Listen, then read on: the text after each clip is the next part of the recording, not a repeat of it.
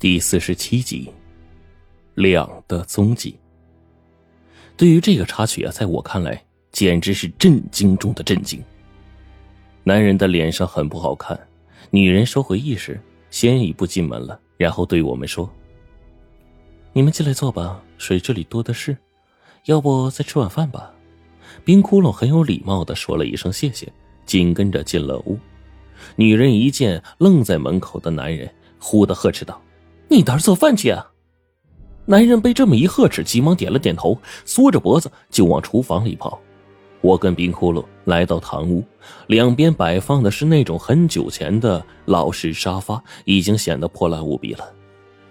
冰窟窿坐下来，手肘有意无意的碰了我一下，然后打量起了周围。我被他这么一提醒啊，把堂屋都环视了一下。这边的居民大部分都是这种风格。堂屋修在当中，左右两间偏房，院子里有两个房间对称，分别是厨房和茅厕。我从堂屋一直看到右偏房，在右偏房的位置发现了一些纹路，这些纹路刻在地板上。由于能看见的地方不多，所以只能看见很小的一部分。但是这些纹路很明显是熟悉的，地板上的纹路似乎有什么东西在流淌，红色的，像是鲜血。我在上面顿时看到两个图腾一般的东西刻在其中，而那些纹路啊，竟然全是一个凹槽组成的。这为数不多的一点东西，却让我飞快联想到了锁龙台里的一样东西——祭图。但这里面的规模比锁龙台那个似乎要小得多。当然，我也仅仅是听胡老道口述，现在还不敢确定。但如果真是这样的话，这对夫妻的生死之谜或许真的可以解开了，甚至包括胖子、雨英他们的死而复生。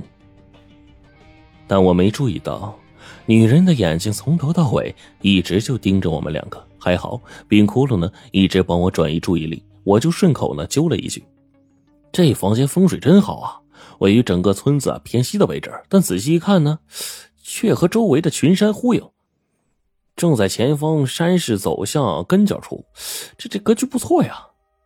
女人一看，笑着说：“原来小兄弟还是个端公啊！”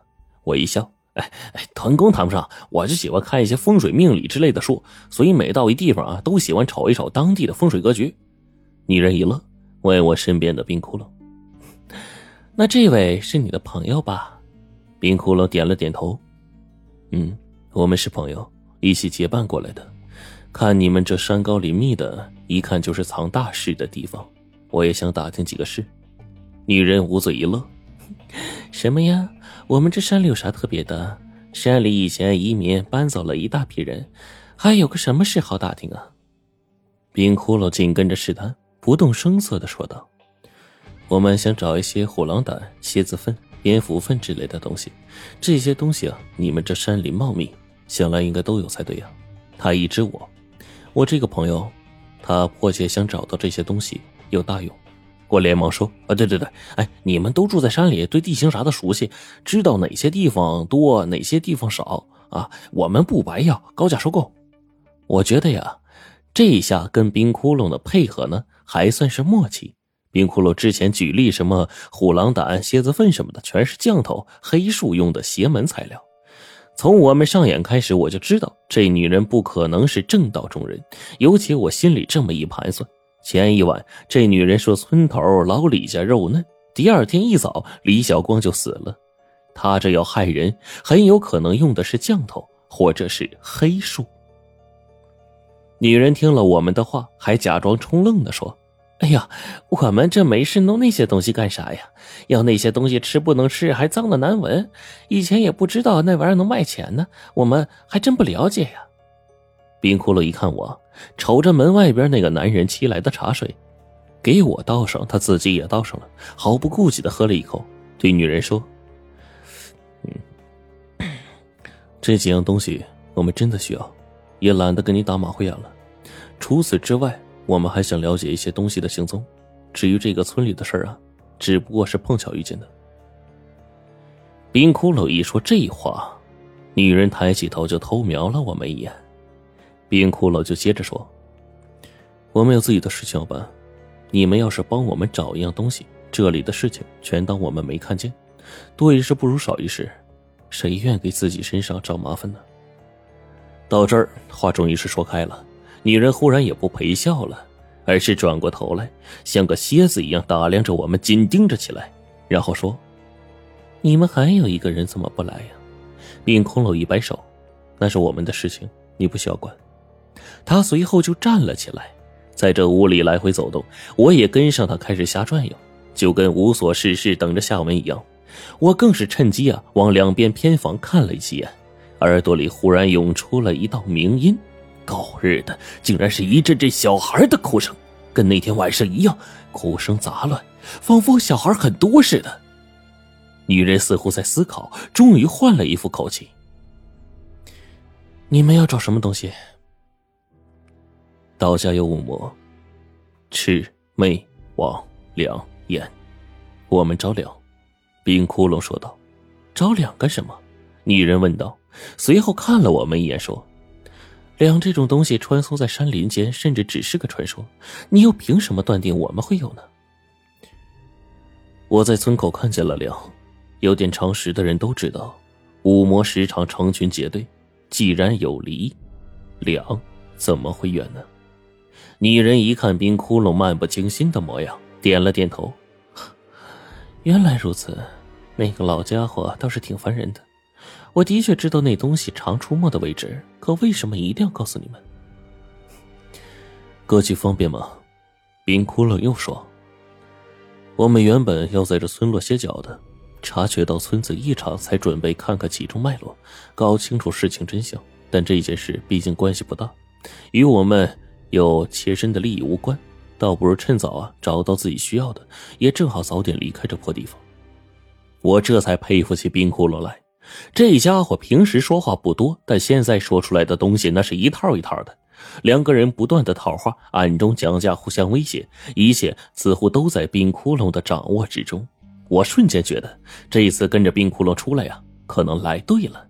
果然，女人思索了片刻，忽然一抬头：“我的确见过那东西，顺着这条路往山上走，前山岩的位置，总有个地方啊，在太阳照耀之下散发奇香。”那个位置时而会有异常，冰窟窿点了点头，似乎相信了。女人紧跟着说：“希望你们说话算话。我们一旦抓住那东西，立马离开，概不打扰。但之前说的那些材料的话，女人直接进屋，我马上拿给你们。我心里咯噔一下，这全都炸出来了呀！”这女的要是真有虎狼胆那些东西，那身份也就表明了。趁着这女的进去的功夫，冰窟窿也跟着往进去走，递给我一个眼色。我一看四周，确认没什么异常的，立马开了阴眼。当即，这屋中就漂浮起来道道的阴气，全都是从地底下冒出来的。反观这屋里其他地方，竟然没有多少异常。如果没猜错的话。这女人家里的房屋问题啊，全都不大，最要紧的东西估计都在这地底下才对。我赶忙拿出一张破地煞符，趁机咬中指，把血涂在符上，符咒往地下一扔，一脚猛跺，把符踩在地下。这符咒啊，是用来破地下阴煞气的。被我这么一用，符力一出，地面上的阴煞气一阵浮动，而我耳朵里。瞬间出现了一阵嘈杂声，地下仿佛有无数的冤魂在惨叫，伴随着很多婴儿啼哭的声音，甚至还有心脏跳动的声音。最后，我似乎听见了一个呼噜声，打呼噜的似乎正是那胖子黄三八。你怎么进来了？快出去！女人一见冰窟窿进屋，赶紧把他往屋外推。我一看女人要出来，一脚将地上化为黑灰的符啊扫到了墙根赶紧踩了几下，把痕迹给抹除。女人拿上东西出来，全都交给了冰窟窿。这些东西够你用一阵子了。冰窟窿呢，还不忘说了一声谢谢，转身就往出走，一刻也不多待。这个时候，女人忽然回头：“你就用什么方法把我养的蜀葵惊得四处乱窜？”冰窟窿依旧是面无表情。然后说：“以后我们不会对立，你无需知道。”从头到尾，冰窟窿都表现出来一种神秘感，让女人猜不着、想不透。我一直跟他出了这对夫妻家的院门，还有些没回过神来呢。一直等出了村落，到了村边的大槐树下，看到早就等在一旁的黄队，冰窟窿说：“我们该下山了。”事情办完了，黄队问道。我心里别提对冰窟窿有多佩服了。一直沿盘山土路往下走了好一阵功夫，冰窟窿回头看了看，然后说：“现在应该摆脱女人的监控范围了，有收获吗？”黄队问。听说过祭图吗？冰窟窿一问，我忽然心里一凝。这件事儿啊，我刚才原本怀疑呢，没想到现在冰窟窿这家伙竟然先说出了名字。黄队显然不知道，我就把从胡老道那里听来的用途啊，跟冰窟窿一说，他点了点头。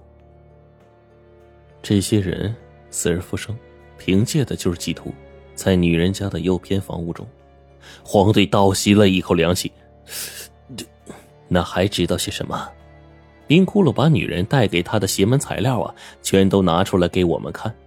虎狼胆、蟾蜍卵、蝙蝠粪便，这些玩意儿赫然在其中。里面的东西全都是黑术做法所用到的东西。